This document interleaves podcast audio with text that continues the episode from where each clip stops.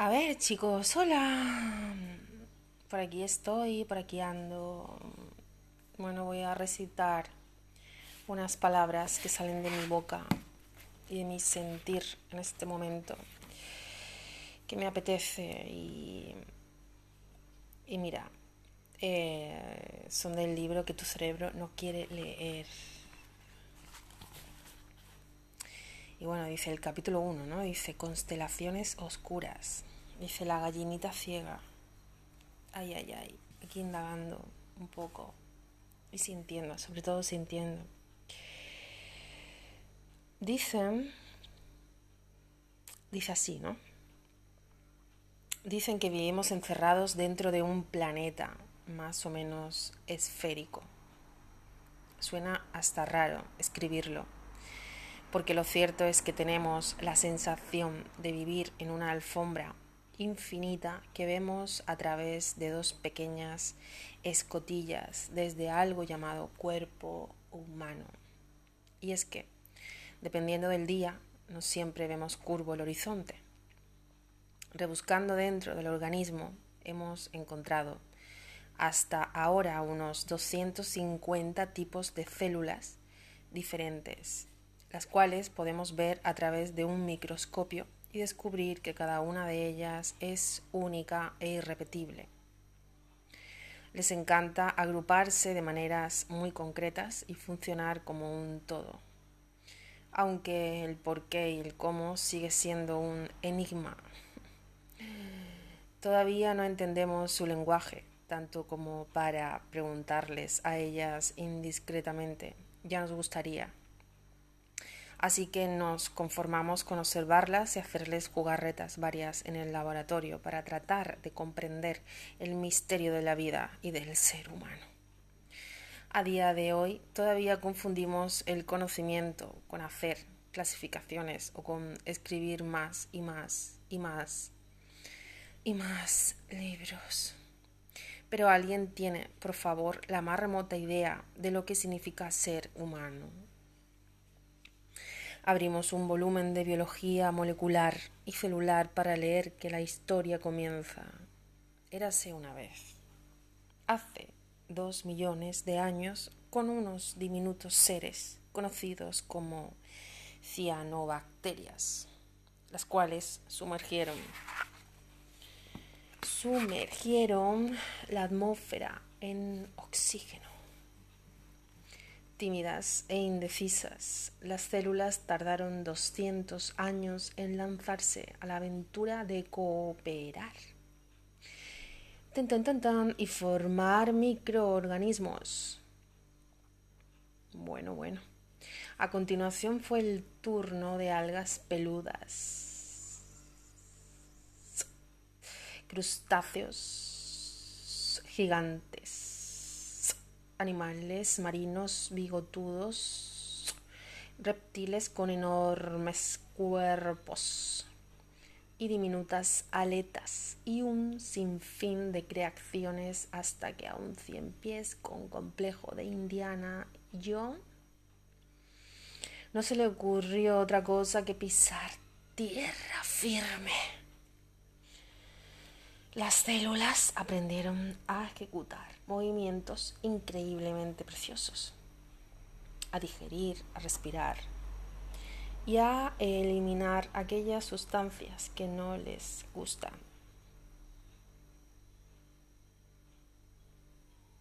De las algas asomaron las plantas, de los peces los anfibios, luego se entrometieron los insectos, los reptiles, hace 150 millones de años, le salieron alas a los dinosaurios.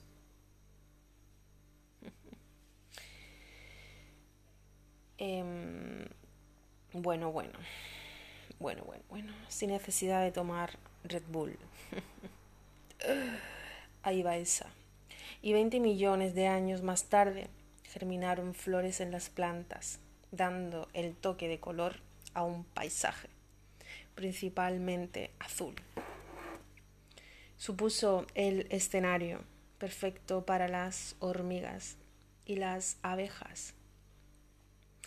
Hace 60 millones de años, los astutos mamíferos aprovecharon la, la extinción de los dinosaurios. Dicen que a causa de un meteorito, para tomar el mando y llevarse todo el protagonismo. Bueno, bueno. Los mamíferos se pusieron de moda, mientras focas, nutrias, ballenas o delfines prefirieron vivir con vistas al mar. El resto prefirió la tierra firme. En este último grupo se encontraban los primates. Hace seis millones de años un primate se puso de pie. Comenzó a fabricar herramientas, a encender fuego y a cocinar.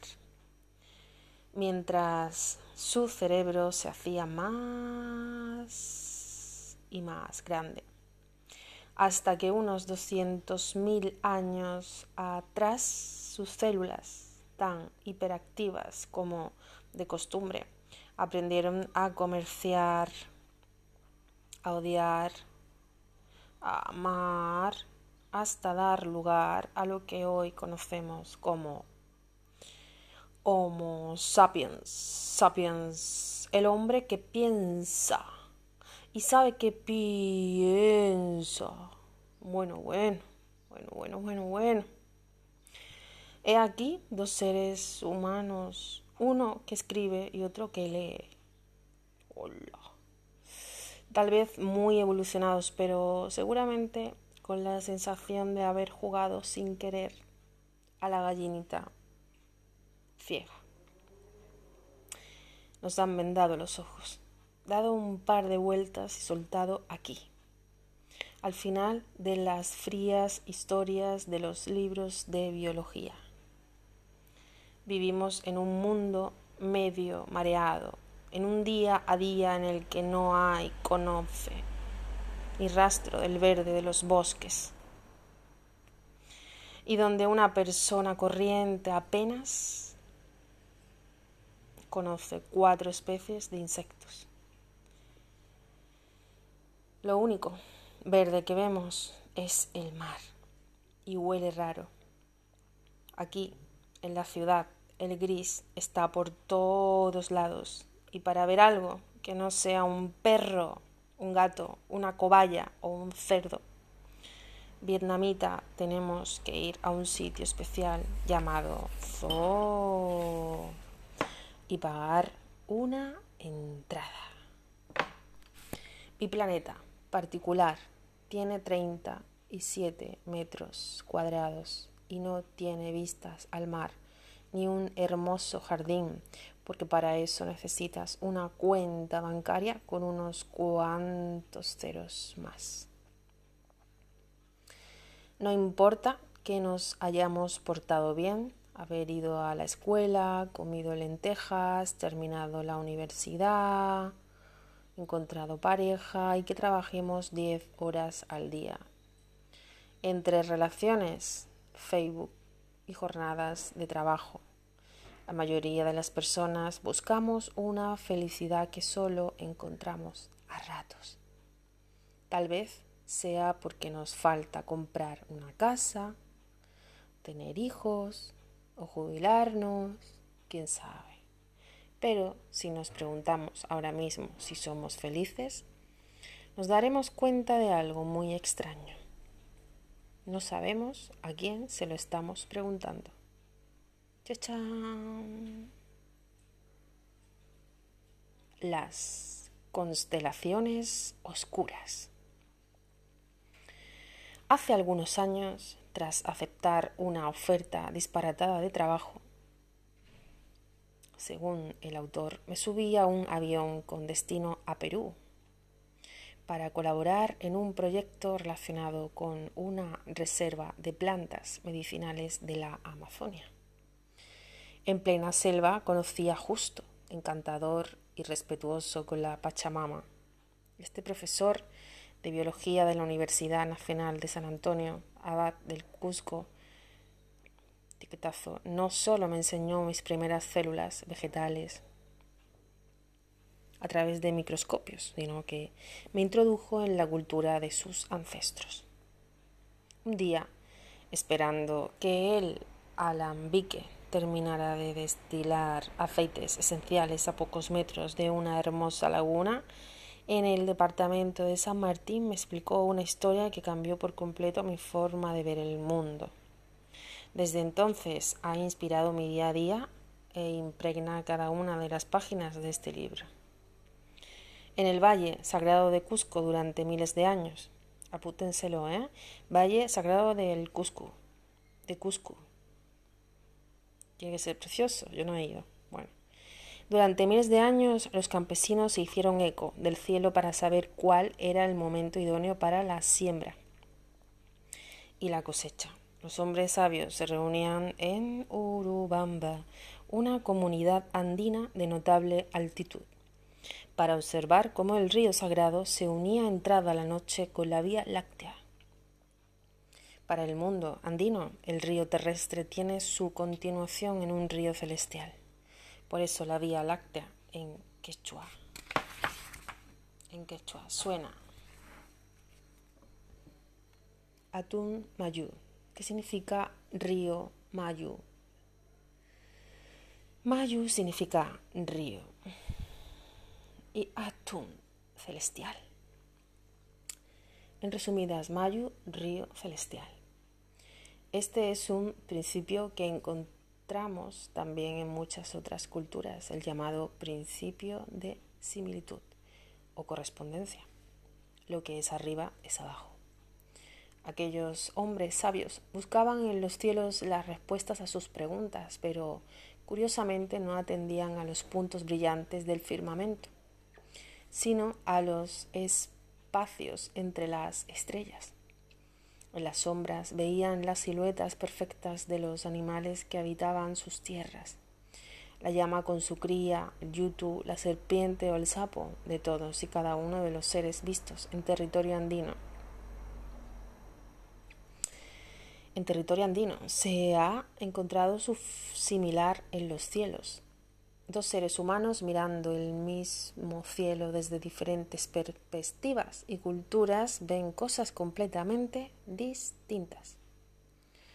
Unos unen los puntos brillantes, las estrellas, para formar dibujos y cartografiar los cielos, mientras que otros prestan atención al espacio entre las estrellas, obteniendo resultados radicalmente distintos, pero al mismo tiempo complementarios. Increíble, ¿verdad? ¿Cuántas veces hemos oído eso de todo está inventado? Nos lo hemos creído y hemos pasado a otra cosa. Cada vez que estemos en el filo de la creencia, a punto de rendirnos, cada vez que tengamos la sensación de estar perdiendo el tiempo, o nos digamos, todo está inventado. Pensemos en la historia de Justo. Las constelaciones oscuras nos recuerdan que cuando miramos algo lo primero que veremos serán las estrellas. Pero existe la posibilidad de presenciar un espectáculo completamente diferente. Esto es aplicable a cualquier aspecto de la vida y completamente diferente esto es aplicable a cualquier aspecto de la vida, a una investigación, a un libro o a una relación, allá donde creamos que no hay alternativa, no solo existen otras opciones, sino que están esperando a todo aquel dispuesto a ir más allá de sus creencias, a aquel que esté dispuesto a volver a mirar. Este libro es una invitación a mirar juntos de nuevo el mundo. Sé que llevas muchos años observando, seguramente más que yo, pero si has llegado hasta aquí es porque necesitas mirar de nuevo. Esta es una invitación formal y por escrito a hacerlo. La letra pequeña solo dice que para volver a mirar debes dejar de lado todo aquello que crees saber. Hazlo con cariño. La verdad que hemos sostenido hasta ahora solo nos permite ver las estrellas y volver a mirar es un viaje hacia horizontes desconocidos, reservado a los ojos de quien no cree saber.